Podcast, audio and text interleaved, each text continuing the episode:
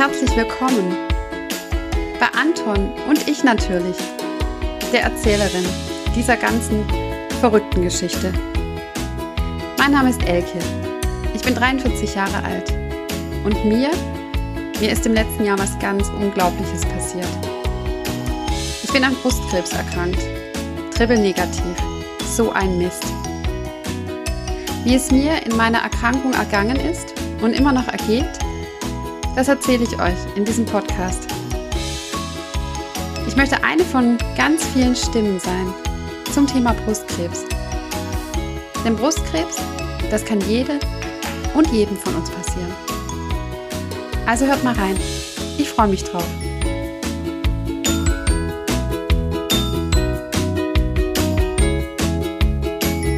Hallo, liebe Zuhörerinnen und Zuhörer Heute wird es ganz sportlich bei Anton und ich. Aber keine Angst, ähm, wenn ihr sportlich ähnlich aufgestellt seid wie ich, kein Marathonläufer, kein Hochspringer, kein Triathlon, dürft ihr trotzdem ganz entspannt dieser Podcast-Folge folgen, denn es geht darum, was ihr eigentlich gerne macht und was euch gut tut. Also lasst die Turnschuhe und die Handeln und den Crosstrainer einfach mal links liegen und macht es euch ganz gemütlich und lasst euch inspirieren. Ich habe heute eine Gästin wieder und freue mich sehr drauf. Es ist Frau Dr. Sabrina Hahn, promovierte Sportwissenschaftlerin aus Düsseldorf. Und mit ihr möchte ich heute mal über die positiven Effekte von Bewegung, von Sport während einer Krebserkrankung und natürlich generell auch in all unseren Lebensphasen sprechen. Warum ist es wichtig, Sport zu treiben und welche Arten von Bewegung, von Sport passen denn auf mich eigentlich auch gut? Muss ich mich durch irgendwas durchquälen oder finde ich vielleicht auch eine Sportart oder eine Bewegungsart, ähm, in der ich bestenfalls einfach Glück verspüre und mich darauf freue, die zu machen? Und wir wollen heute einfach über ein ganz breites Angebot von Bewegung sprechen und wie gesagt auch diejenigen abholen, die bisher noch keine Sportakrobaten, Leistungssportler oder Marathonläufer waren oder vielleicht auch diejenigen, die aktuell in einer Lebensphase stecken, wo sie sagen, ich kann das gar nicht mehr so umsetzen, wie ich das bisher gerne gemacht habe und ich möchte da vielleicht auch wieder hinkommen. Liebe Sabrina, ich freue mich ganz arg, dass du heute meine Gästin bist. Wir haben uns über Social Media kennengelernt. Ich habe deinen Blog verfolgt, äh, Fatih Coach, und fand es sehr inspirierend und habe dich einfach mal angeschrieben und dann hast du mich angeschrieben und wir kamen in Kontakt und ich finde es wunderbar, dass du heute meine Gästin bist. Vielleicht verrätst du ein bisschen was über dich, was unsere Zuhörerinnen und Zuhörer interessiert. Ja, hallo erstmal von mir auch aus meiner Seite. Ich freue mich auch ganz wahnsinnig, heute bei dir hier zu sein, zu sein, Elke. Dankeschön.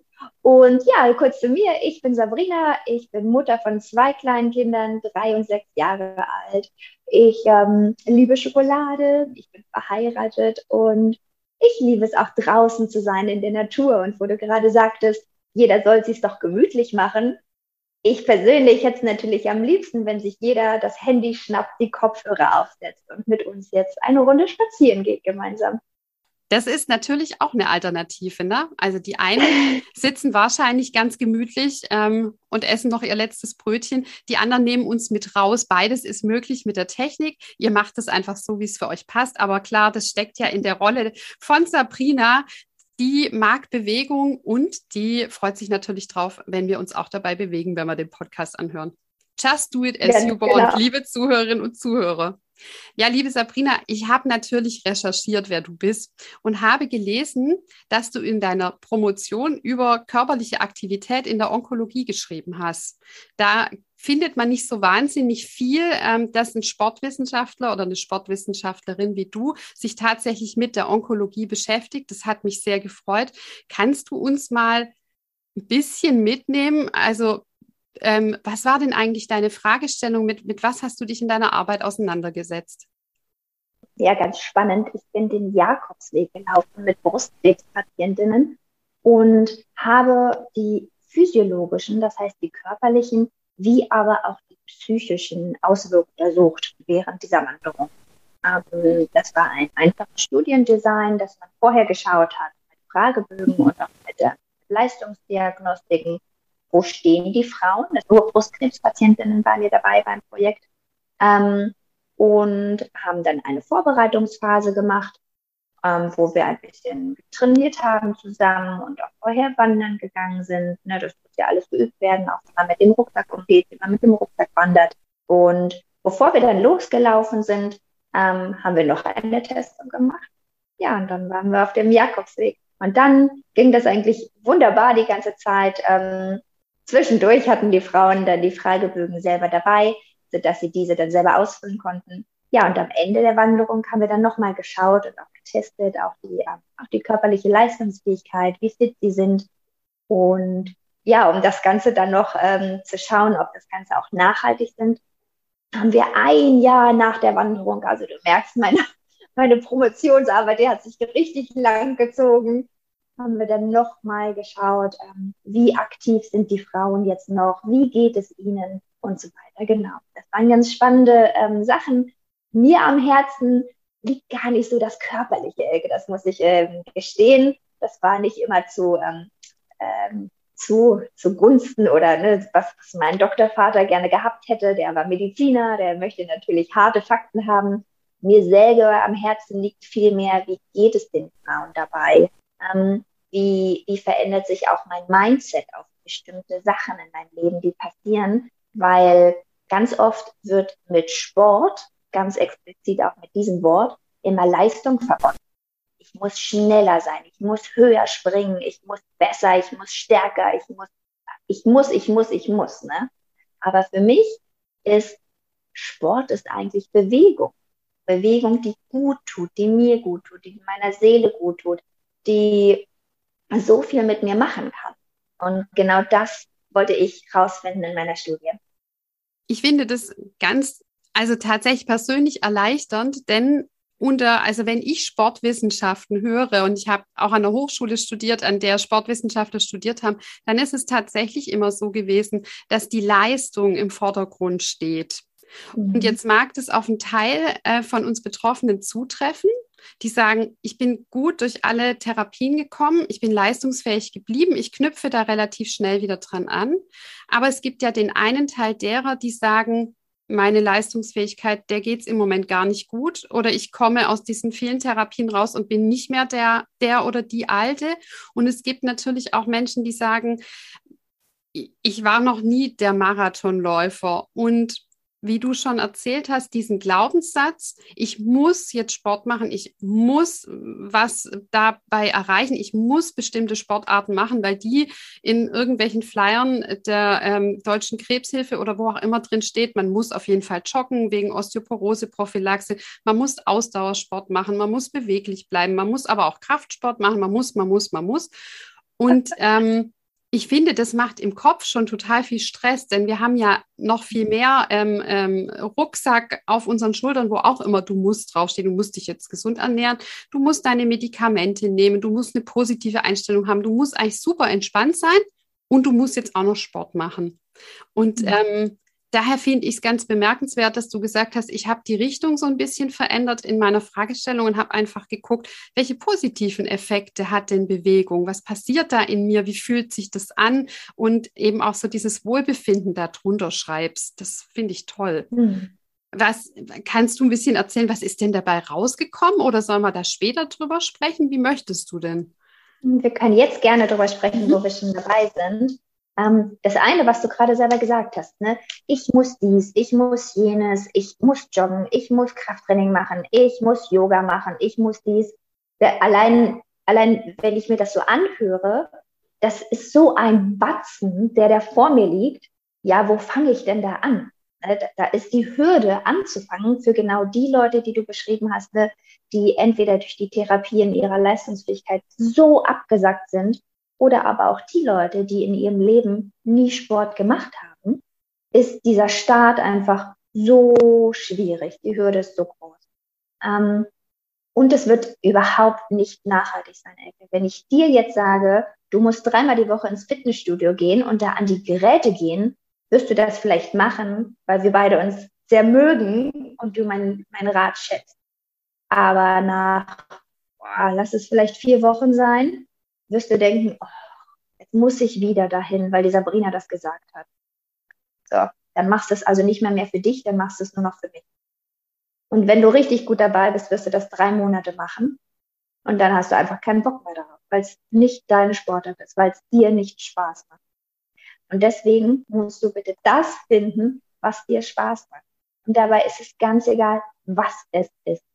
Hauptsache, du bewegst dich und deinen Körper dabei. Es soll dir gut tun und es muss überhaupt nicht eine Sache sein. Das ist total egal. Das ist so, so mein Hauptlearning aus dem Studium. Ne? Da ähm, musste ich tatsächlich alle Sportarten machen. Von Leichtathletik über Schwimmen, über Tanzen, Gymnastik, Beachvolleyball, Schnorcheln, Trampolinspringen. Und da habe ich für mich mitgenommen, ach, heute scheint bei mir die Sonne hier in Düsseldorf-Ecke. Heute gehe ich wandern. Und morgen regnet es. Morgen gehe ich in die Kletterhalle. Und danach hat meine Tochter einen Schwimmkurs und da gehe ich mit in die Schwimmhalle und schwimme. Ich schaue, was ist möglich und worauf habe ich Lust.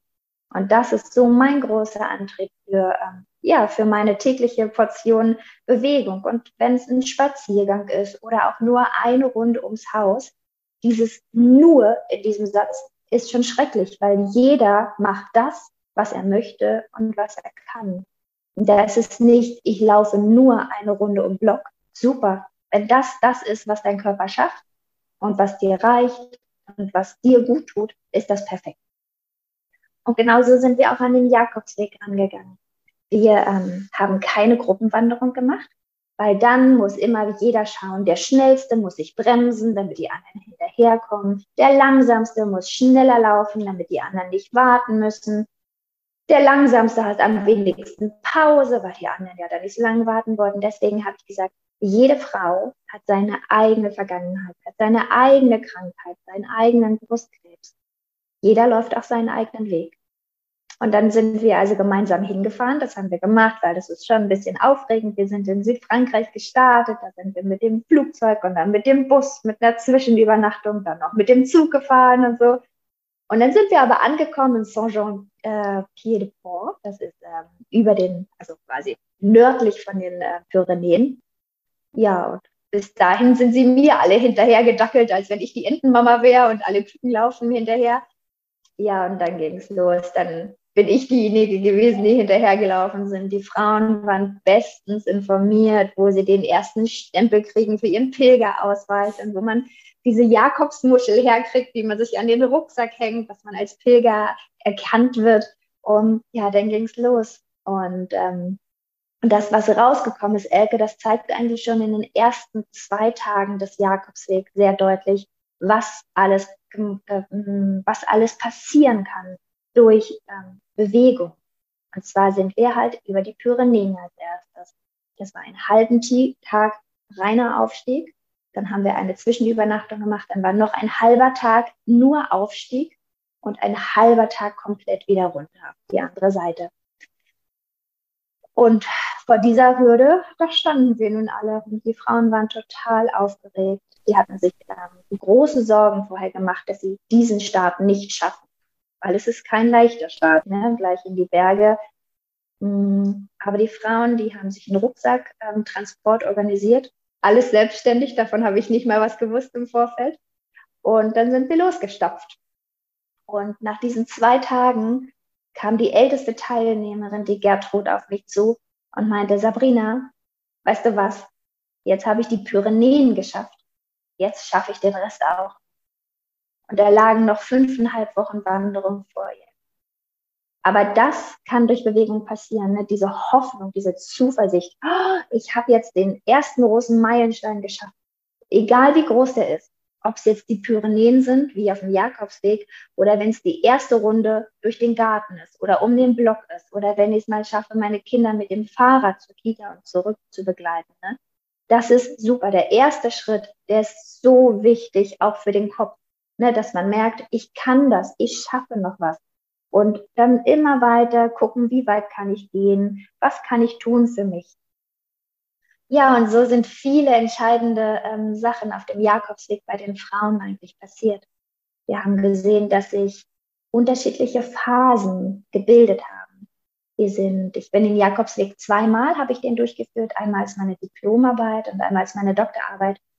Und so die ersten zwei Wochen der Wanderung war sehr aufregend alles. Ne? Ich muss mich finden, wie funktioniert das hier eigentlich mit dem Herberge und finden, wo finde ich was zu essen und ne, das ist alles sehr aufregend.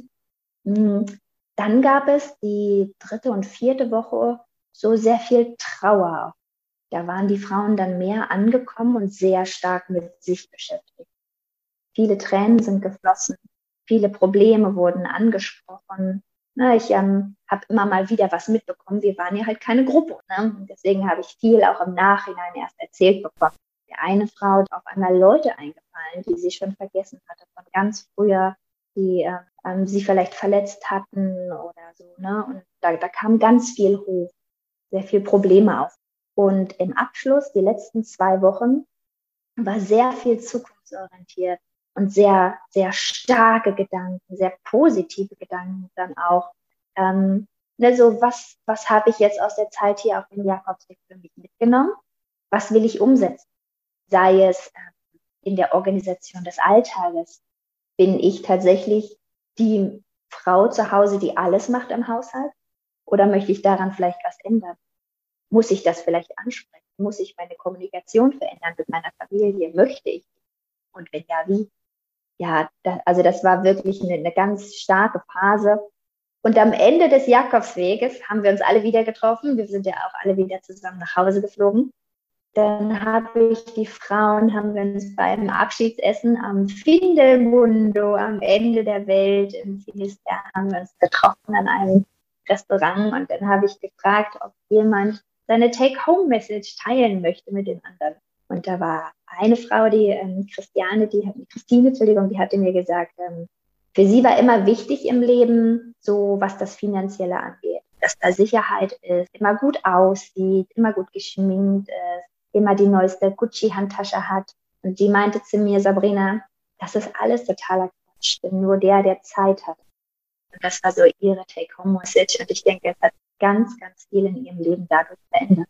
Ich finde es ganz berührend, wie du über den Jakobsweg berichtest, denn ich könnte mir vorstellen, da gibt es bestimmt ganz viele Interpretationen dazu, aber wie du schon sagst, am Anfang die Angst und dieses noch sehr im Organisationalen zu sein und nicht so im Moment, ähm, dann diese Verarbeitungszeit, wo einem einfach viel durch den Kopf geht und man für, für vieles dankbar ist und vieles auch betrauert. Und am Schluss dann so dieses, ähm, eine Zukunftsperspektive. Das ist ja ganz nah an dem, was auch ein Krankheitsverlauf von einem Mensch mit einer Krebserkrankung mit sich bringt. Die Anfangszeit mit der Diagnose, wo alles Kopf steht und man eigentlich nur funktioniert und irgendwie durch den Tag kommt und irgendwie nur am, am, am Reagieren ist und am Organisieren. Dann die Phase ähm, dieses äh, Wahrnehmens und Bewusstseins, ich bin schwer erkrankt und ähm, alles ist offen, in welche Richtung es geht und es gibt einfach viel Verlust auch zu betrauern. Und ähm, da kommt ja dann auch viel in einem hoch, so, was sind gute Freunde für mich und Wegbegleiter? Wen habe ich mhm. leider hier verloren? Ähm, auf was kann ich mich verlassen und wo ist meine Sicherheit? Und am Schluss dann im positivsten Sinne dieses, ich habe es überstanden oder ich bin an einem Punkt, wo ich die Kontrolle zurückgewinne, auch wenn ich einfach langfristig erkrankt bleiben werde. Und ich habe wieder ähm, Kraft und Ideen auch in die Zukunft zu blicken.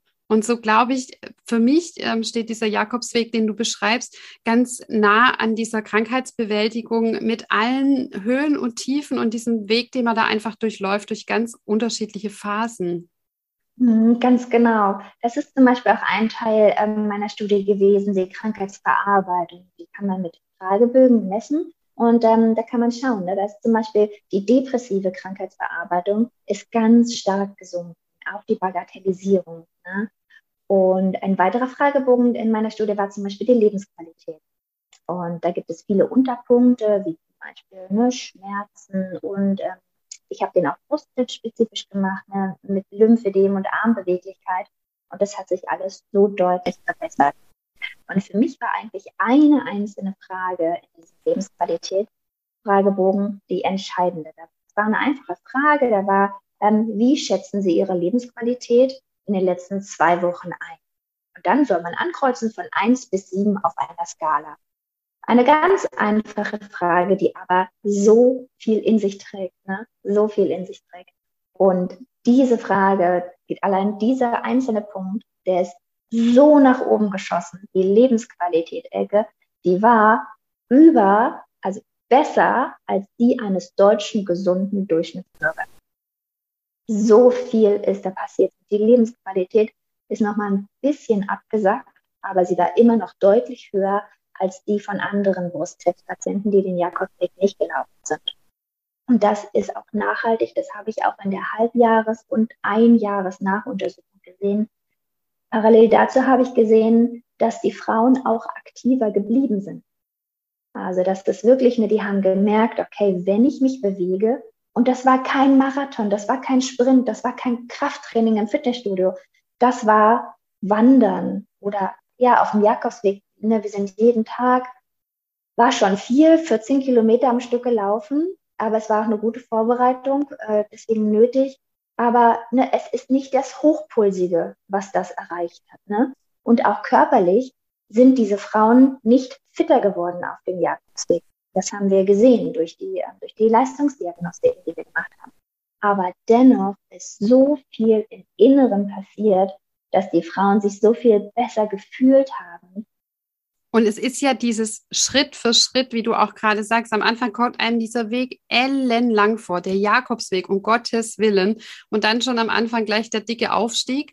Aber das ist ja auch eine Lebensphilosophie, die man für alles als gesunder oder erkrankter Mensch und auch, ähm, wenn man in oder nach einer Krebserkrankung ist, auch für sich mitnehmen kann. Heute, jetzt, 14 Kilometer und was morgen ist, ist erst morgen dran, ähm, sich einfach diesen Lebensballast nicht so voll zu nehmen, dass man immer das Ziel sieht und denkt, es ist unerreichbar weit weg und ich schaffe das nicht, sondern einfach Schritt für Schritt. Du hast jetzt mhm. auch erzählt, dass das Thema Gewöhnung an Bewegung ganz elementar ist. Und das kennt ja jede und jeder von uns. Wir machen an Silvester große Pläne, kaufen uns ähm, äh, im Fitnessstudio ein. Die, der erste Monat ist noch toll, weil da muss man diesen Weihnachtsspeck runterkriegen. Im zweiten wird es zäh, im dritten wird es blöd und ab dem vierten geht man nicht mehr hin und ärgert sich, dass man eben so viel Geld bezahlt. Und das Geniale, ja, wenn man eine Bewegungsart für sich gefunden hat, die einem Spaß macht, ist ja, dass man sich darauf freut, sich dran gewöhnt, die im Alltag auch einbaut und es dann wie selbstverständlich einfach macht. Was, wenn man jetzt nicht gerade den Jakobsweg laufen kann, sondern wenn man sagt, ähm, ich bin betroffen und wage mich so neu an Bewegung dran, wie viel Bewegung, jetzt komme ich schon wieder mit meinem Muss um die Ecke, aber wie viel Bewegung darf es denn sein, ähm, dass man auch sagen kann, das, wie du vorher schon beschrieben hast, der, der Weg ums Haus rum oder der Spaziergang oder die Wanderung, wie viel, wie viel muss ich denn dürfen, damit ich so ein gutes Gefühl habe, gut in Bewegung zu sein? Mhm. Ähm, ja, es gibt ja auf der einen Seite ganz klare ähm, Richtlinien, die einem vorgegeben werden. Ne? Das sind täglich 30 Minuten körperliche Bewegung, ähm, wobei die auch gestückelt sein können. Also es sollen 10 Minuten am Stück sein und dann erhält man alle Benefits, die durch die Bewegung passieren können. Und das soll über den Tag verteilt, also dreimal 30 Minuten oder einmal 20, einmal 10 Minuten, das ist dann egal, oder einmal 30 Minuten stattfinden. Ähm, körperliche Bewegung heißt aber alle Bewegung im Alter. Also das ist auch ähm, die Strecke, die ich ähm, mal gehe, statt mit dem Auto zu fahren. Das ist auch die Gartenarbeit das ist auch Fensterputzen, das ist mit dem Hund Gassi gehen. Körperliche Aktivität findet nicht nur in der Sporthose statt oder Bewegung, ne? sondern wirklich einen aktiven Alltag und damit hat man schon so viel gewonnen. Ne? Und wenn man dann noch die Kraft hat oder auch möchte, sich die Sporthose anzuziehen und was Spezifisches zu machen, was einem richtig gut tut und Spaß macht, das ist wirklich, das ist das Essentielle, dass man da langfristig dran bleibt. Die extrinsische Motivation, die kommt von außen. Das ist, wenn ich dich von außen motiviere. Aber das heißt immer, du brauchst einen Input von außen. Den hast du aber nicht. Den, das ist auch nicht sinnvoll, jemanden immer von außen zu haben, der einen motiviert. Es muss aus dir herauskommen, aus deinem Innersten. Und das ist die Freude, die wird, die wird dich antreiben. Denk nicht, ich muss mich jetzt bewegen, ich muss jetzt spazieren gehen, sondern sag dir, hey, ich darf mich bewegen. Und ich kann so froh und dankbar sein, ich kann mich bewegen. Und das ist ganz egal, was es ist. Ne? Wir müssen von diesem Leistungsgedanken tatsächlich wegkommen. Ah, die, ah, die, die Frau, irgendwas, die hat jetzt aber schon drei Kilometer geschafft heute. Ja, ganz egal. Wenn dir heute nach einem Kilometer ist, dann mach den doch. Super. Und das ist ganz egal, in welchem Tempo oder so. Mach das, was dir gut tut. Das ist das Aller, Allerwichtigste. Das muss dir gut tun. Ganz egal, was rechts oder links passiert. Und genau, guck auf, guck auf dich und auf dein Wohlbefinden. Es ist ja auch immer so die Ambivalenz. Also müssen habe ich jetzt verstanden, haben wir, glaube ich, alle verstanden, ist gar kein guter Plan, weil der Körper sich dann auch auf, ich muss jetzt Sport machen, einstellt. Ich glaube, dann kommen auch so die positiven Attribute, die Sport eben mitbringt, mit Kopf frei kriegen, mit auch Muskulatur entspannen und so, gar nicht so im Körper an. Dennoch gibt es ja auch so ein paar, ähm, so ein, so ein paar Hilfestellungen, indem ich zum Beispiel Bewegung gemeinsam mit jemandem mache. Wenn ich mich mit jemandem verabrede auf Spaziergang, dann weiß mein innerer Schweinehund, heute Mittag um 14 Uhr geht's los. Und meistens, so geht's mir dann, auch wenn es jetzt gerade im Winter so kalt ist und ich denke, oh, ist es aber sehr kalt zum Rausgehen, dann ist doch, sobald man mit jemandem das gemeinsam tut, ja dann schon, da geht die Zeit ja irre schnell vorbei. Und daher, es gibt ja auch ganz viele Gruppen, denen man sich anschließen kann. Und da ist aber, wie du, Sabrina, Sabrina auch sagst, natürlich die Kehrseite der Medaille. Wenn ich da das Gefühl habe, ich muss jetzt schon mal die richtigen Klamotten haben, um in dieser Gruppe gut auszusehen. Ich muss da aber gucken, dass ich nicht nach ganz hinten abfalle, auch wenn es mir heute gar nicht so gut geht. Ich muss gucken, die eine, die ist nämlich immer so mega sportlich, so möchte ich das auch, aber ich scheitere dran. Dann ist es natürlich doof. Und ich glaube, in diesem, äh, auf dieser Linie zwischen ähm, ich habe eine Motivation und zum Beispiel kann die auch sein, ich gehe jetzt schön laufen und trinke danach eine Tasse Tee, da freue ich mich besonders drauf. Ähm, dem, ich brauche eine Gruppe, der ich mich anschließen kann, weil gemeinsam macht es mir mehr Spaß und ich hänge in der Gruppe aber so am Leistungsmessen, dass ich immer rausgehe und denke, ich bin total frustriert, weil ich sah irgendwie wieder anders aus und hinten bin ich auch noch mitgelaufen. Ich glaube, da muss jeder von uns so sein, sein Ding finden. Mhm, ganz genau. Ähm, was du noch vorhin angesprochen hattest, war mit der Gewohnheit. Ne? Ähm, es ist tatsächlich so, dass man im Durchschnitt eine Sache 66 Mal wiederholen muss, bis es zur Gewohnheit wird. Also bis wir nicht mehr darüber nachdenken, ich ziehe jetzt meine Schuhe an, um spazieren zu gehen. Ne, da ist das keine, kein Hindernis mehr für uns. Wir müssen uns nicht überwinden, unsere Schuhe anzuziehen, weil wir machen es einfach, weil es eine Gewohnheit ist. Mm, und genauso ist es beim Thema Bewegung. Aller Anfang ist schwer. Ich selber zum Beispiel, Elke, ich habe nie gerne gelesen. Und ich wollte es immer so gerne, aber ich konnte mich nicht dazu überwinden. Und dann habe ich mit Freunden gemeinsam eine Challenge angefangen, dass wir uns alle eine gute Gewohnheit aneignen und jetzt 66 Mal diese Sache versuchen durchzuboxen. Ne? Das heißt, 66 Abende habe ich mit mir gekämpft, mich mal, mir mein Buch zu nehmen und zu lesen. Und jetzt, Elke, ist es eine Gewohnheit. Jeden Abend, wenn ich zu Bett gehe, nehme ich mir mein Buch. Ich muss mich nicht überwinden. Das ist eher ganz im Gegenteil. Wenn ich zu müde bin, finde ich fast schade, dass ich es nicht schaffe. Ne? Und genauso, ich habe, boah, ich muss mich wirklich überwinden. Ne? Das ist, das ist so für mich die Hürde. Für mich ist es nicht der Sport, weil das ist mir in die Wiege gelegt. Das mache ich einfach sehr gerne. Für mich war es das Lesen. Und für andere ist es halt die Bewegung. Ich bin so müde und das ist so kalt und da sind genau die Sachen, die du gesagt hast.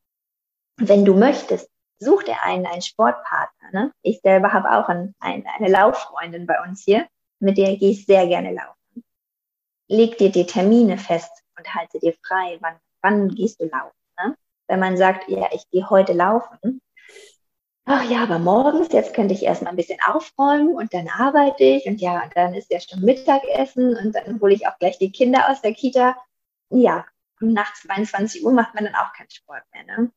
Und so schnell kann es weggehen. Aber wenn man sagt, morgens, es ist schönes Wetter, mir geht's gut oder auch es regnet, ich ziehe meine Regenjacke an, ich gehe jetzt eine Runde raus, dann hat man es schon mal erledigt ich glaube auch, dass, also mir persönlich helfen Rituale auch dafür, einfach mhm. genau zu wissen, an welchen Tagen mache ich was oder ich ich mache zum Beispiel Kraftsport über ähm, das äh, Programm der, der Rentenversicherung, ist mega gut. Da gehe ich zweimal die Woche Kraftsport machen. Ist immer morgens um acht. Wenn man ankommt, schwierig, danach genial, weil man denkt, wow, jetzt bin ich aber richtig wach. Ich verabrede mich mit einer Freundin und darf das Pferd immer im Kreis rumführen. Das tut mir total gut. Also ich finde auch so, in so einer Bewegung muss auch wirklich dieses ähm, einfach diese körperliche Geschichte sein, es muss irgendwas Ansprechendes sein, es muss auch der Seele gut tun. Und wenn ich mit dem Don, mit dem Pferd äh, 20 banale Runden im Kreis gelaufen bin, da habe ich das Gefühl, dass ich auch psychische Energie aufgetankt habe. Und ich finde aber diese Rituale, es wird vielleicht einigen Zuhörern und Zuhörerinnen ähnlich gehen, man kann die natürlich in der Erkrankungsphase, wenn man krankgeschrieben ist, gut einbauen, weil man die Zeit dazu hat. Mhm. Wenn man mhm. dann wieder ins Berufsleben geht, dann, worauf wir ja alle hoffen, dann wird es aber wiederum schwierig, weil uns dann diese Zeitfenster so ein bisschen fehlen. Und da habe ich auch so mit mir zu kämpfen, was ist denn jetzt mein Anspruch? Also es kommen dann wieder ein halber oder ein ganzer Tag Arbeit dazu. Ähm, die, die privaten Themen kommen auch dazu. Wo baue ich diese Bewegung noch ein? Ohne dass ich dann abends mit einem schlechten Gewissen da hocke und denke, Mann, jetzt habe ich es irgendwie schon wieder nicht geschafft. Hast du da mhm. einen guten Tipp? Wie machst du das? Mhm. Bei mir ist es tatsächlich so, ähm, die körperliche Bewegung hat bei mir eine ganz hohe Priorität. Und es hat für mich eine höhere Priorität, als zum Beispiel Fernsehen zu schauen. Und dadurch habe ich nicht mehr Zeit als andere, weil wir haben alle 24 Stunden. Aber wie ich diese Zeit verteile, ist, ist mir überlassen. Das sind meine 24 Stunden. Die kann ich so verteilen, wie ich möchte. Natürlich, wenn ich wieder arbeiten gehe, egal ob es vier Stunden oder achteinhalb Stunden sind, die sind dann weg. Ne? Aber trotzdem, ähm, schau mal, wo du Zeit verbringst, die vielleicht nicht deinem Lebensziel entsprechen. Und ähm, wenn man da mal aufmerksam durch die Woche geht oder auch durch den Monat geht, fällt einem viel Zeit auf, die man hätte im Nachhinein vielleicht anders verplanen können. Und das kann man ja mitnehmen für die nächste Woche oder für den nächsten Monatsplan. Zu sagen, oh, schau mal, hier war ich dreimal die Woche einkaufen das war einfach total unnötig. Damit habe ich drei Stunden in der Woche im, im Supermarkt verbracht. Wofür eigentlich? Vielleicht lässt sich das ähm, ja anders gestalten durch, ich gehe einmal in der Woche einen großen Einkauf machen oder aber tagsüber, wo es hell ist, gehe ich raus und mache Bewegung, ich bewege mich oder was auch immer oder auch drinnen. Ähm, und abends, wenn es gruselig und dunkel ist, sitze ich an meinem Handy, an der App und lass mir morgen meinen Einkauf gemütlich nach Hause liefern. Ja, das stimmt. Oder abends einkaufen gehen. Ne? Man muss ja nicht zur schönsten. Sonnen- und Tageszeit dann einkaufen gehen. Ne? Ja. Jetzt haben wir sicher auch Zuhörerinnen und Zuhörer, die hängen irgendwo gerade vielleicht fest zwischen Chemotherapie, Bestrahlung, vielen OPs das weiß ich rückblickend, ist eine Zeit, ähm, also während der Chemo, da ging bei mir nicht so sonderlich viel. Da hatte ich zwar Zeit, aber irgendwie wenig Mumm. Und wenn man immer wieder durch die OPs ähm, ausgenockt ist, wo man eigentlich nicht so richtig Sport machen darf, Hast du eine Idee, wie kann man ganz niederschwellig ähm, Sport und Bewegung einbauen, einfach auch in der Rücksichtnahme äh, zu sagen, mein Körper kann gerade nur das und mehr kann er nicht und nicht in der Überforderung, ich muss jetzt aber jeden Tag und joggen sollte ich auch wegen der Osteoporose-Prophylaxe? Ah, das ist ähm, wirklich äh, eine schwere Zeit, aber gerade und besonders in dieser, dieser Zeit ist es umso wertvoller für deinen Körper, wenn du was tust. Und das ist ganz egal, wer sich hinlegt, ob sich da eine Patientin oder ein Patient während der Chemotherapie aufs Sofa legt oder wenn ich einen jungen, fitten Sportstudenten aufs Sofa lege und der einfach da liegt. Wenn die nichts machen, sinken die dramatisch in ihrer Leistungsqualität ab. Ne? Die Muskeln schwinden innerhalb von neun Tagen um 30 Prozent. Und jetzt muss man sich aber einfach das Ausgangs, ähm, die Ausgangssituation anschauen. Ne? Der Sportstudent kommt von einem hohen Niveau und verliert ein Drittel seiner Kraft das, das kann man wieder danach. Ne? Aber wenn jemand in der Chemotherapie schon auf so einem niedrigen Leistungsniveau ist und dann nochmal ein Drittel seiner Kraft verliert, ne, das, ähm, das ist nicht gut. Deswegen ähm, leichte Gymnastik zu Hause. Mach Bewegung, beweg dich, mobilisier dich, setz dich gerade mal hin, dreh mal deine Schultern, zieh die mal hoch runter, mach mal Armkreisen, Ähnlich ist es ja auch bei Fatigue-Patienten und Patientinnen, ähm, für denen, die es nicht so ein Begriff ist. Fatigue beschreibt eine unbeschreibliche Müdigkeit und Abgeschlagenheit, auch Traurigkeit, Antriebslosigkeit, die durch Schlafen nicht besser wird. Das ist eigentlich der entscheidende Unterschied zu Müdigkeit. Müde Patienten schlafen und denen geht es danach besser. Fatigue-Patienten schlafen und denen geht es nicht danach besser. Die haben auch einen sehr gestörten Schlaf-Wach-Rhythmus und so.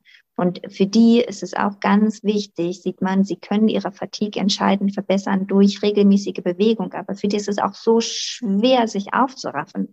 Und da wirklich in kleinen Schritten zu denken. Der Weg, die Kraft kommt auf dem Weg. Wirklich kleine Schritte, Step by Step. Was ist heute möglich? Ist es heute möglich, dass ich mich auf die Bettkante setze und ein bisschen Schultergymnastik mache? Meine Schultern kreisen, meine Arme kreisen, vielleicht mal über den Kopf recken, ein bisschen die, ähm, die äh, Muskelpumpe für die Lymphe anzuregen. Oder ist es möglich, ähm, dass ich sogar das Theraband dazu nehme, ne, dieses Gummiband, was mir ein bisschen Widerstand gibt? Ähm, ist es möglich, dass ich ähm, eine Runde Fahrrad fahre oder ob ich mir ein Fahrrad für zu Hause hole, so ein Home Trainer, wirklich in kleinen Sachen denke. Gehe ich heute die Treppen einmal rauf und runter? Ne, das, das sind so kleine Sachen. Und vielleicht schaffe ich es ja in einem Monat die Treppe zweimal hoch und runter zu laufen. Sehr gut. Sehr gut. Ne? Andere Leute, die fitter sind, die von einem höheren Leistungsniveau schon ausgehen, weil sie ihr Leben lang schon Sport gemacht haben, die können woanders anknüpfen. Ne? Und da muss jeder wirklich sehen, was ist für mich möglich, was kann ich machen. Und das sollte ich dann aber auch wirklich machen. Und wie du schon sagst, ich finde es ganz wichtig, da nicht immer defizitär drauf zu gucken. Es ist zwar mhm. einfach auch manchmal hoch frustrierend, weil wenn wir uns alle so zurückerinnern, wer waren wir vor unserer Erkrankung? Was haben wir vor unserer Erkrankung beruflich geleistet? Was haben wir mit Familie und Haushalt auf die Beine bekommen? Wie waren wir Gastgeber und, und Freunde auch für unsere Freunde? Was haben wir sportlich gemacht? Wie sind wir abends nochmal irgendwie ausgegangen? Da fallen einem immer so Sachen ein. Man glorifiziert es, glaube ich, auch so ein bisschen, dass man denkt, das habe ich damals damals ja alles mit links geschafft und jetzt schaffe ich gar nichts mehr. Ähm, mhm. Aber einfach ähm, zu gucken, dass man sich nicht überfordert und auch nicht immer in diesem, oh, jetzt bin ich einmal die Treppen gelaufen und andere laufen irgendwie das Empire State Building hoch und runter und so, weil das macht uns ja im Kopf wirklich völlig madig. Und ja. auch da kann ich die Empfehlung auch geben aus, aus meiner ähm, persönlichen Sicht, ähm, sich gerade in Bezug auf Fatigue, und es ist einfach eine nicht zu unterschätzende Nebenwirkung auch nach langer Chemotherapie, ähm, sich da eine Gruppe zu suchen. Ähm, ähm da, wo man wohnt, gibt es ähm, Krebs-Selbsthilfegruppen, äh, sich auch ähm, vielleicht einen guten Physiotherapeuten oder auch jemanden wie dich zu suchen, der sagt, ich kenne mich mit Fatigue aus, ich kann da jemand auch coachen und begleiten und ihm sagen, das das ist eine Erkrankung und die hat nichts mit dir als Mensch zu tun, sondern es ist einfach eine blöde Erkrankung, so wie andere Menschen blöd an multipler Sklerose erkranken oder Parkinson kriegen oder so. Das hat nichts mit dir als vollständiger Mensch und wertvoller Mensch zu tun, sondern das ist eine Erkrankung und mit der müssen wir jetzt lernen, umzugehen und dann vielleicht auch gemeinsam im Dialog sich Ziele zu setzen, die man einerseits erreichen kann, ohne danach völlig überfordert zu sein oder zu denken, gestern bin ich 15 Minuten Fahrrad gefahren, dann musste ich sofort ins Bett, dann war das zu viel. Und trotzdem ja. auch ein Feedback zu kriegen, ich tue was aktiv und vielleicht, ich kenne das auch, dass man sich so, ein, so einen Ankreuzplan hat, wo man auch sagt, wie geht es mir jeden Tag und was hat Sport mir auch Gutes getan, um so einen mhm. Überblick zu kriegen, hey, es dauert, ja, aber es funktioniert. Und da muss ich auch immer darauf verweisen, ihr habt alle Anspruch auf Physiotherapie, sucht euch da jemanden, der sich da damit auch gut auskennt und nicht sagt, jetzt gehen wir erstmal auf den Ergometer, machen eine halbe Stunde, dann schauen wir mal. Ähm, und euch wirklich auch mental gute Begleitung sucht. Auch Psychoonkologen, auch Fatigue-Coaches, so wie die äh, Sabrina, die kennen sich aus ähm, und die geben da gute Hilfestellung, dass man zwischen hochfrustriert und überfordert nicht immer dazwischen plumpst und denkt, also irgendwie fühle ich mich jetzt irgendwie schlechter als zuvor. Mhm, genau. Ganz wichtig, Elke, ist zu wissen, ähm, dass Bewegung nicht alles ist. Ne? Das ist ähm, Genau das Problem haben vor allem ähm, Fatigue-Patienten, die das vielleicht auch gar nicht so greifen können oder doch greifen können, dass es Fatigue ist. Da sehen, sitzen sie vor ihrem Arzt, beschreiben ihre Probleme und dann sagt der Arzt, ja, dann mach halt mal ein bisschen mehr Sport. Oder auch das Umfeld, ne? da ist einfach kein Verständnis. Ja, deine, deine Therapie ist doch jetzt abgeschlossen und du siehst so gut aus, ne? Du siehst wie das blühende Leben aus, du hast das schöne rosige Wangen und so, ne? Aber innen drin sieht das ganz anders aus. Und dann, ja, du bist müde, dann mach halt mal eine Pause. Aber das ist es ja nicht. Ne? Das ist auch nicht das, was weiterhilft. Da gibt es so viele Tricks und Kniffe, die man noch anwenden kann, neben der Bewegung, ne, sich einen, einen Plan zu machen für den Tag, was schaffe ich und ne, was ist wirklich realistisch. Und dann Sachen auch wegzustreichen, die ich nicht mache oder die ich delegiere oder die ich aufteile. Meinen Plan so zu strukturieren, dass er zum Beispiel nicht nur ich muss abwaschen, ich muss die Wäsche waschen und danach muss ich noch Sport machen, sondern zu schauen, okay, mm, ich mache erst etwas morgens, was mir richtig Spaß macht, was mir gut tut eine Tasse Tee trinken, ein bisschen lesen, eine Viertelstunde auf dem Sofa liegen und danach mache ich etwas, was mir vielleicht nicht so viel Spaß macht, wie die Wäsche machen. ne? Und dann wieder schauen, okay, danach mache ich aber wieder was, was mir, was mir gut tut, was vielleicht auch keinen Sinn für jemand anders hat oder keinen Zweck für jemand anders hat, der einfach nur für mich gut ist. Ne? Und dass man sich so strukturiert zum Beispiel. Oder aber auch, wie du selber eben gesagt hast, ähm, so eine Art Tagebuch zu führen, ne? hineinzuschreiben, ich habe heute das und das gemacht. Das war für mich so anstrengend. Diesen, diesen Effekt hat es vielleicht auf, den, auf meine Aufgaben gehabt. Ne? Zum Beispiel, wenn es ist ähm, Wäsche machen, bleiben wir bei dem, Be bei, bei dem Beispiel. Ich bin danach total fertig und der Impact für den Haushalt ist jetzt aber nicht so groß, weil rein theoretisch könnte man die Wäsche auch vom Trockner wieder rausnehmen und anziehen. Die muss nicht gefaltet, gebügelt und in den Schrank gepackt werden. Ne? Andere Sachen, zum Beispiel ähm, zehn Minuten um den Block laufen, war für mich nicht anstrengend, hatte aber für mich einen sehr hohen Effekt. Mir ging es danach gut, ich hatte frische Luft, ich war draußen am Licht. Ähm, ne, Licht ist ein ganz großer Einflussfaktor, auch dass ich abends gut schlafen kann. Ähm, und so kann man sein Tagebuch führen und sich selber so beobachten. Und dann merkt man diese kleinen Schritte, die du beschrieben hast, sehr gut. Und dann kann ich meinen Tag immer besser auf mich zuschneiden, dass er wirklich mir gut tut. Und dann kann ich auch schauen, wie es meiner Fatigue damit immer geht und die besser steuern lernen. Das finde ich sehr wichtig, was du beschrieben hast. Und wie gesagt, es passt prima auf die Fatigue. Es passt aber prima auch auf wahrscheinlich ein anderes Verständnis nach so einer potenziell lebensverkürzenden Erkrankung. Wie möchte ich und das, äh, also keiner von uns weiß ja, wann es zu Ende geht, nur wir haben einfach mal ins schwarze Loch gucken dürfen. Aber wie möchte ich denn mein Leben leben? Und ist mein Umfeld nicht vielleicht auch glücklich, wenn ich zwar jetzt nicht die Wäsche aufgehängt habe und auch nicht das Haus geputzt habe, aber einfach zufrieden und ausgeglichen bin? Oder finden die das besser, wenn jemand sagt, ah, ich muss jetzt noch die Wäsche aufhängen und Essen kochen, muss ihn einkaufen, muss ich auch und hier ist dreckig und da mal wieder und ba, ba, ba. Das hat, hat man ja auch oft, wo, wenn man die, dass die Umwelt mal fragt, was ist dir denn eigentlich lieber, die doch durchaus sagen würden, mir wäre eigentlich die entspannte Elke oder die entspannte Sabrina lieber. Und das andere ist tatsächlich, wenn man im Kopf immer dieses Muster vormacht, dann hat es ja schon diesen fremdgesteuerten ähm, Touch einfach auch im Kopf. Und also ich erwische mich da selber, wenn du das beschreibst, dass ich ähm, im Moment auch sehr, sehr harte To-Do-Listen habe, was ich denke, alles zu tun. Immer mit der Illusion, wenn ich meinen Wochenplan komplett geschafft habe, dann kommt eine Zeit der Ruhe, weil dann habe ich ja alles geschafft. Und ich bin aber an diesem Punkt ja nie, weil es kommt ja hinten wieder Wäsche. Es kommt wieder eine schmutzige Küche, der Kühlschrank ist wieder leer, das Auto ist ähm, wieder nicht gewaschen und war nicht bei der Reparatur. Und ich glaube, uns allen geht es ähnlich. Wer ähm, tatsächlich es mal geschafft hat, seine To-Do-Liste so abzuarbeiten, dass danach die pure Ruhe kam, der möge sich bitte bei mir melden und erklären, wie das denn funktioniert hat. Ähm, da bin ich höchst gespannt. Aber diese Felder im Kalender einzutragen und ich muss sie mir tatsächlich blocken in meinem Kalender. Ich bin so ein 100% Perfekter, der es auch schafft, alle Zeiten zuzudonnern. Ich schreibe mir Felder rein und die heißen Elke-Zeit.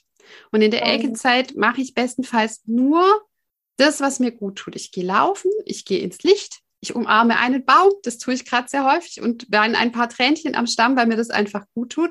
Und tatsächlich, wie Sabrina beschreibt, komme ich nach diesen kleinen, manchmal nur halbstündigen, einstündigen Zeitfenstern zurück und habe wieder Energie getankt.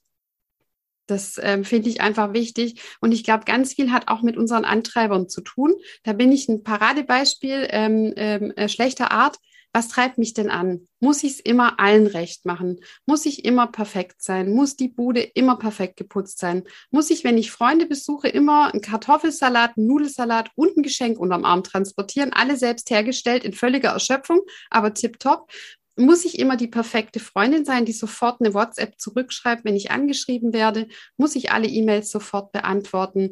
Muss ich eigentlich immer stark sein? Oder gibt es auch mhm. Tage, da liege ich einfach platt nach einem Spaziergang und dann ist es auch okay. Und da äh, empfehle ich euch allen mal auf eure Antreiber zu gucken und zu überlegen, was stupft euch denn da morgens schon beim Aufwachen an und sagt, du gell, die Wäsche von gestern Abend in der Maschine, die ist auch noch nicht aufgehängt. Guten Morgen. Dabei fällt mir ein, bei mir liegt auch noch Wäsche im Trockner. bei mir auch. Aber die wartet ja da. Das ist ja das schöne Schmutz und schmutzige Wäsche warten immer. Die laufen nicht weg, wenn wir uns nicht sofort kümmern. Die bleiben einfach liegen. Auch die saubere im Trockner nicht. Leider nicht. Wäre schön, wenn sie alleine in die Schränke hüpfen würde. Ja, wobei ich gedacht habe, als du das Beispiel mit dem Einkaufen gebracht hast, das ist ja genial. Aber ich habe auch das Gefühl, dass uns ähm, unsere technischen Errungenschaften, wie ich bestelle mir meine Klamotten im Internet, ich lasse mir meinen Einkauf liefern und so, wir, wir sind ja so unclever, diese gewonnene Zeit dann doch wieder voll zu stopfen mit ganz häufig auch ich muss.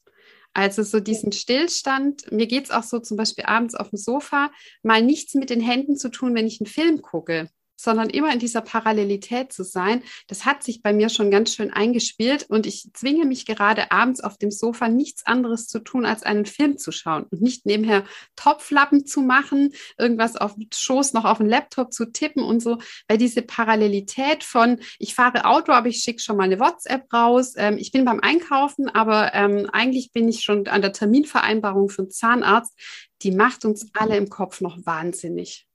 Mhm, definitiv. Auch wenn alle Frauen gerne Multitasking fähig sein möchten oder vielleicht auch sind, Spaß macht das nicht. Fokus auf eine Sache, the one thing, was du gerade machst. Guck deinen Film und genieße es. Genieße es in vollen Zügen. Ne? Und danach schreibst du die SMS und danach machst du die Topflappen, wenn du da noch Lust hast. Ansonsten schiebst du das auf morgen. Eben, also weder nicht vorhandene Topflappen noch nicht verschickte WhatsApps äh, waren also selten im Leben lebensbedrohlich. Ich glaube, das ist einfach unser Gehirn. Man sagt ja auch, ich habe hab ja Erwachsenenbildung studiert und da viel über Lerntheorien auch erfahren. Ähm, wenn man sofort impulsgesteuert loslegt, die WhatsApp zu beantworten, dann freut sich das limbische System und hüpft im Kreis. Unsere Amygdala, unser, unser Kern des Bewusstseins haut alles durch und sagt, ach ja, komm, hau raus. Und unser Frontallappen, der eigentlich sagt, erstmal nachdenken, dann abschicken ähm, der verkümmert uns völlig. Und irgendwann sind wir nur noch so Reizreaktionsmenschen, die sofort, wenn auch eine schlimme Nachricht kommt, sofort, oh Gott, wir werden alle sterben. Und unser Frontallappen kommt überhaupt nicht mehr dazwischen, um zu sagen, Ruhe bewahren, nachdenken, Schultern entspannen. Was ist jetzt Schritt eins, zwei und drei und wie reagieren wir in Ruhe? Das kennt jeder von uns und mein Lümbi, der rast manchmal auch im Kreis völlig erschöpft, aber er macht irgendwie immer weiter. Ist wie so ein Popcorn-Automat irgendwie, da poppt immer mehr hoch und mein Frontallappen, der weint, weil überhaupt keiner mehr vorbeigeguckt hat seit Wochen. Also von daher dürfte es auch humorvoll euch da ab und zu reflektieren und sagen, ist es jetzt gerade der Lümbi, der sagt, ähm, du kannst eigentlich prima während dem Laufen noch äh, eine Sprachnachricht verschicken? Oder wäre es nicht besser der Frontallappen, der sagt, was zählt im Moment und den machen wir fertig und dann können wir auch voller Konzentration an die Wäsche oder an die Nachricht gehen? Ja, schön beschrieben, Elke. Sabrina, wenn sich jetzt jemand durch unsere Podcast-Folge sehr inspiriert fühlt und sagt, wie lege ich denn jetzt eigentlich los? Ich war bisher so mittelsportlich. Ähm, ich habe, ähm, ja, was mache ich ab morgen? Fange ich da an, irgendwie Geräte zu bestellen oder, oder wie lege ich eigentlich los? Was empfiehlst du da Menschen, die sich an dich wenden und sagen, wie lege ich denn jetzt eigentlich los? Hm. Ähm, ich würde mit den einfachen Sachen starten, wofür ich auch gar nicht viel brauche. Wie zum Beispiel spazieren gehen, walken gehen, laufen gehen, was möglich ist. Ähm, damit würde ich anfangen. Mit den einfachen Sachen, die ich zu Hause habe. Weil Schuhe hat jeder, zum Spazierengehen reichen die normalen Sneaker und los geht's raus. Wenn es mehr sein soll, mh, hm, würde ich mit den kleinen Sachen anfangen, die ganz einfach sind. Wie eine Gymnastikmatte. Oder man kann auch den Teppich nehmen. Ne? Und dann mal schauen, was tut mir gut. Ähm, es gibt so viele Angebote im Internet, ähm, spezifisch für Brustkrebs, spezifisch für Rückenprobleme, spezifisch für alles Mögliche. Vielleicht einfach mal ein bisschen googeln oder auch ähm, bei den Sportgruppen nachschauen ähm, von dem ähm, Behindertensportbund oder aber auch ähm, ne, von der Deutschen Krebshilfe. Die haben auch jede Menge ähm, Seiten, wo man sich durchklicken kann. Ähm, ähm, mein Doktorvater hat immer empfohlen, kauft euch alle einen Hund. ich äh, weiß nicht, was der Tierschutz dazu sagt, aber ähm, ne, sich jemanden suchen, der wirklich wartet, mit dem ich das zusammen machen kann oder der mich auch ähm, ne, ja ein bisschen doller anstupst. Hey, hier ist meine Leine, komm, wir gehen raus. Und da muss es nicht der Hund sein, da kann es auch der Partner sein oder was auch immer. Ich würde wirklich bei den einfachen Sachen anfangen, wo die erste Hürde so gering wie möglich ist und wirklich schauen, was tut mir gut, worauf habe ich heute Lust. Und da muss es jetzt auch, ähm, das ist zumindest immer mein Waterloo im Kopf gewesen, weil viele Betroffene, ähm, ähm, die eine Brustkrebserkrankung hinter sich haben, die mit einem hormonabhängigen Tumor, muss ja dann auch um ähm, Antihormontherapie geht, denen wird ja immer geraten, ähm, Osteoporose-Risiko senken. Man kriegt oft ein Vitamin D-Produkt dazu, ähm, kalziumreiche Ernährung und man sollte irgendeine Art machen, wo die Knochen erschüttert werden. Muss das denn immer Joggen sein, auch für diejenigen, die sagen, äh, ich falle nach 100 Metern tot um und werde nie wieder aufstehen? Oder gibt es Alternativen dazu, um trotzdem eben dieses Krafttraining, diese Erschütterung der Knochen ist ja extrem wichtig, einfach um denen zu sagen, hallo, ihr müsst noch leisten, ihr dürft jetzt nicht bröselig werden. Was kann ich denn da noch tun? Also Elke, wenn du nach 100 Metern Joggern umkippst, dann hast du nichts mehr von deinem Osteoporose-Prophylaxe. Das stimmt allerdings. ähm, genau, also ähm, beim Gehen allgemein werden vor allem die Knochen in den unteren Extremitäten belastet. So. Und man muss immer schauen, was für ein Impact ist tatsächlich nötig. Ne? Und umso zügiger ich gehe, umso größer ist der Impact. Wenn ich zum Beispiel ähm, Nordic walke, dann ist mein Schritt verhältnismäßig größer, als wenn ich ohne Stöcke gehe. Deswegen ist der Impact auf die Ferse, auf den äh, Knöchel und damit auch auf die Beine natürlich noch größer. Aber ich würde mich da nicht zu verrückt machen, Elke. Jede Bewegung zählt. Ne, das, das ist ganz egal, wie sehr der Knochen erschüttert werden oder nicht, weil auch die Muskulatur drumherum unterstützt die Knochen und Gelenke. Deswegen ähm, nicht zu sehr nachschauen, was muss, muss, muss, muss, muss, sondern was geht, was kann, was will ich und nicht, was muss ich. Denn ein bisschen was anderes, Schwimmen zum Beispiel, wäre jetzt ähm, für die Osteoporose-Prophylaxe in dem Sinne, dass du deine Knochendichte wirklich ähm, den Trigger setzt, dass die, dass da sich was verändert. Jetzt nicht so der höchste Impact, ne, weil im Schwimmen, ne, da ist ja der Auftrieb und so, da hast du sehr wenig Impact auf deinen Knochen. Aber es ist immer noch viel, viel, viel, viel, viel, viel besser, als auf dem Sofa zu liegen und nichts zu machen. Das stimmt ja? tatsächlich. Ich glaube, wir müssen das Muss aus dem Kopf rauskriegen, alle. Ja. Ähm, dann, weil sonst ähm, ist der Effekt irgendwie ähm, nur, nur echt mit angezogener Handbremse. Und ich habe jetzt verstanden, also Nordic Walking ähm, für die Jüngeren unter euch, so wie ich, das sieht ein bisschen albern aus, aber das macht mega Spaß und es ist wirklich kein Seniorensport. Also das ähm, weise ich hier wirklich von der Hand. Wenn ich gesehen werde, wie ich Nordic walke, dann möchte ich nicht, dass ihr an Seniorensport denkt. Obacht.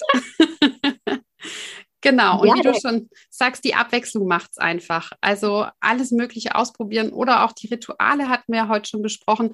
Ähm, zum Beispiel, wenn es möglich ist, zur Arbeit mit dem Fahrrad zu fahren. Also ich habe mhm. mir so festgelegt, alles über fünf Grad und wo es nicht Schnürchen regnet, mache ich mit dem Fahrrad. Und es geht prima, weil wenn man dann hin und zurück fährt, hat man vielleicht seinen Halbtagssport ja auch schon hinter sich ähm, und kann den Tag dann wieder zuballern. Nein, das machen wir nicht.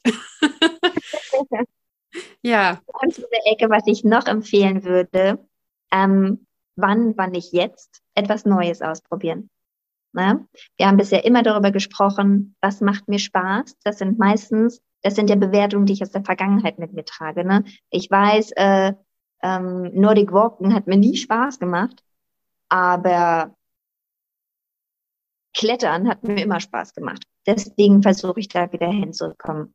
Ähm, wenn Sachen nicht gehen oder aber auch gerade in so Situationen wie jetzt, hey, warum nicht mal was Neues ausprobieren? Warum nicht mutig sein, mal über den Tellerrand hinausschauen, was es noch alles gibt? Also ich selber, ich bin voll inspiriert. Wir haben neulich einen Film geschaut, ähm, da ähm, es war ein, ein Kampfkunstfilm, die haben gegen Drachen gekämpft und so. Und ich bin jetzt ganz heiß darauf, ich möchte einmal Stockkampf ausprobieren. Ich habe noch nie in meinem Leben irgendwas mit Kampfsport am Hut getappt, aber ich möchte das ausprobieren. Vor ein paar Jahren habe ich gedacht, weil meine Tochter mit Ballett angefangen hat, coole Sache. Ich habe nie getanzt, Elke. Ich habe immer geturnt oder Volleyball gespielt. Ich habe mich zum Ballett für Erwachsene angemeldet und das hat mir wirklich Spaß gemacht. Hätte ich vorher nicht gedacht, ne? Und so wirklich Sachen ausprobieren. Frisbee spielen, ähm, Surfen lernen, Jakobsweg laufen, Skilanglauf, Schneeschuhwandern. Seid mal kreativ, schaut mal weiter hinaus, was möglich ist, weil gerade jetzt in so einer Position, wo man sagt so, oh, wie du sagtest, ich habe einmal ins schwarze Loch geguckt. Was möchte ich mir denn noch anschauen? Was möchte ich ausprobieren? Und da bietet die Bewegung so eine breite Palette von oder auch wo möchte ich mich bewegen? Muss es immer der Wald hier zu Hause sein? Kann es der Jakobsweg sein, der bei mir an der Haustür auf jeden Fall vorbeigeht, gar nicht weit. Der Jakobsweg ist ja nicht nur dieser eine Weg durch Frankreich, ne? das ist ein ganzes Netz durch ganz Europa. Oder träume ich vielleicht irgendwann mal davon, eine wunderschöne Wanderung im Amazonasgebiet zu machen? Oder aber auch eine Safari-Tour zu machen in Afrika oder, also ich finde, wir sollten auch träumen, Elke. Weil wenn wir so ein Ziel haben, so ein Traum, dann kann ich darauf hinarbeiten. Und dann habe ich noch einen anderen intrinsischen Motivator in mir gefunden, nämlich das Ziel, das ich mir erreichen möchte, den Traum, den ich erreichen möchte. Und dafür arbeite ich gerne. Und das habe ich auch bei meinen Jakobsweg-Frauen gesehen. Ne? In dem Moment, wo ich gesagt habe, okay, das passt alles bei dir, du kannst bei mir mitmachen im Projekt, oh, war die Freude da und dann, ne, dann war die Vorbereitungszeit so toll und so schön, weil ich auf was hinarbeiten konnte. Ne? Das finde ich einen ganz, ganz inspirierenden Aspekt von dir, gerade in Corona-Zeiten und gerade nach so einer schweren Erkrankung, wo wir oftmals ähm, ja einfach auch das Leben eher grauer sehen, anstatt völlig bunt, ähm, auf was sich zu freuen und auf was hinzuarbeiten. Und ähm, wie gesagt, wenn es das Klettern ist, das euch inspiriert und ihr sagt, irgendwann, also ich komme ja aus dem Schwabenland, möchte ich mal diesen Kreidefelsen oder diesen Tufffelsen hochklettern, wo ich beim Laufen die Kletterer gesehen habe. Also fange ich es an und da auch auch, wie Sabrina sagt, nicht 2000 Kilometer, sondern 14 Kilometer am Tag, sondern eine Stunde mal ausprobieren, Schritt für Schritt. Und wir dürfen alle wieder Träume haben. Wir müssen uns aus dieser Erschütterung, äh, das Leben könnte morgen vorbei sein und ich plane jetzt nur bis zur nächsten Woche, bis zum nächsten Chemozyklus, da dürfen wir uns irgendwann wieder abschütteln und sagen, jetzt planen wir ein bisschen weiter und jetzt haben wir Lust auf Tanzen. Ich tanze zum Beispiel mit meinem Mann, das macht mir sehr viel Freude. War mit meiner Polyneuropathie am Anfang unding, weil ich meine Füße in den Schuhen nicht mehr gespürt habe, aber ich bin dran geblieben. Ich bin zweimal auf, auf die Tanzfläche gefallen dann hatten alle anderen Spaß. Ähm, aber ich bin da dran geblieben und es, es geht voran. Und auch die ersten Bewegungen, um zu sagen, ich laufe mal den Jakobsweg. Und es gibt in Deutschland ganz viele Jakobswege. Und wenn ich mir eine Etappe vornehme, wo ich sage, da werde ich zweimal übernachten, aber ich schaffe das, dann ist das ein Ziel, das uns auch wieder Freude und ähm, auch eine, einfach eine Art von Selbstbestimmung in unser Leben bringt. Wir setzen Ziele und wir erreichen die und sind nicht immer fremdbestimmt, so wie wir das in der Erkrankung ja oft genug sind. Und wie gesagt, ähm, Sport kann auch auf dem heimischen ähm, ähm, Boden oder Teppichboden stattfinden. Ich mache hier einen kleinen Werbeblock für Gabi Fast, ne, ähm, die man im Internet findet mit allen Arten von gut physiotherapeutisch angeleiteten Bewegungs- und Gymnastikübungen für jedes Level, von Lymphdrainage über Polyneuropathie bis hin zu leichter Rückenbewegung. Da halte ich extrem viel davon. Wenn ihr andere Tipps habt, schreibt die auch gerne. Ich nehme die gerne mit auf. Da einfach sich Anregungen holen. Von drinnen bis draußen, von kurz bis lang, werdet ihr eure Bewegung, die zu euch passt, einfach auch gut finden. Liebe Sabrina, meine Liste an Fragen ist durch, aber ich möchte dir gerne nochmal das Wort übergeben. Haben wir A, was vergessen oder du darfst auch die Schlussworte übernehmen. Ist dir noch was besonders wichtig, was du unterstreichen möchtest? was mir wirklich besonders wichtig ist, um das nochmal wieder zu wiederholen, ist dieses Ich muss. Ich muss gar nichts. Ich habe alles in der Hand. Ich bin wirklich Herr meiner selbst und kann bestimmen, was ich möchte. Bewegung ist nicht nur in der Sporthose, sondern wirklich in meinem Alltag. Überall, wo ich möchte, kann ich mich bewegen und kann das für mich nutzen. Und das Dritte, was mir wirklich ja so auch mein Herzensthema ist, was wir schon angesprochen haben, ich selber coache Frauen, ähm, Brustkrebsfrauen mit Fatigue-Symptomatik.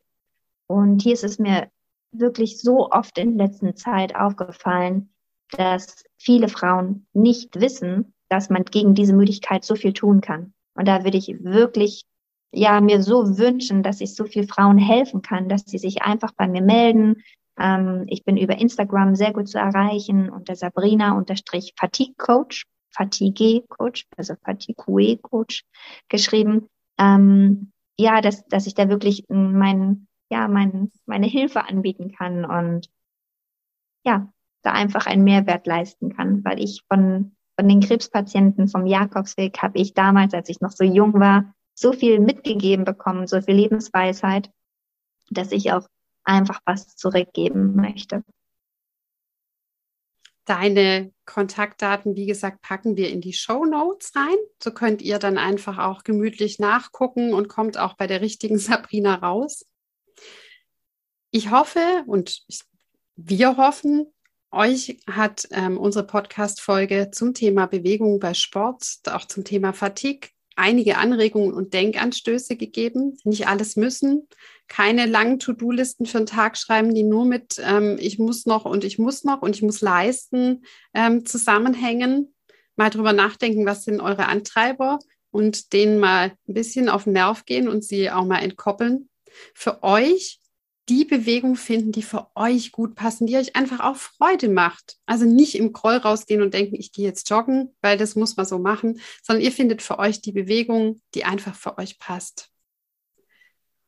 Und vielleicht geht auch ihr irgendwann mal den kleinen oder den größeren Jakobsweg. Vielleicht macht sich die Sabrina noch mal mit einer Gruppe auf und läuft. Ich fände das ja höchst spannend.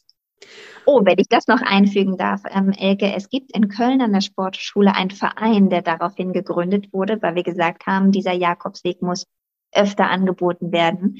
Der Verein heißt Über den Berg e.V.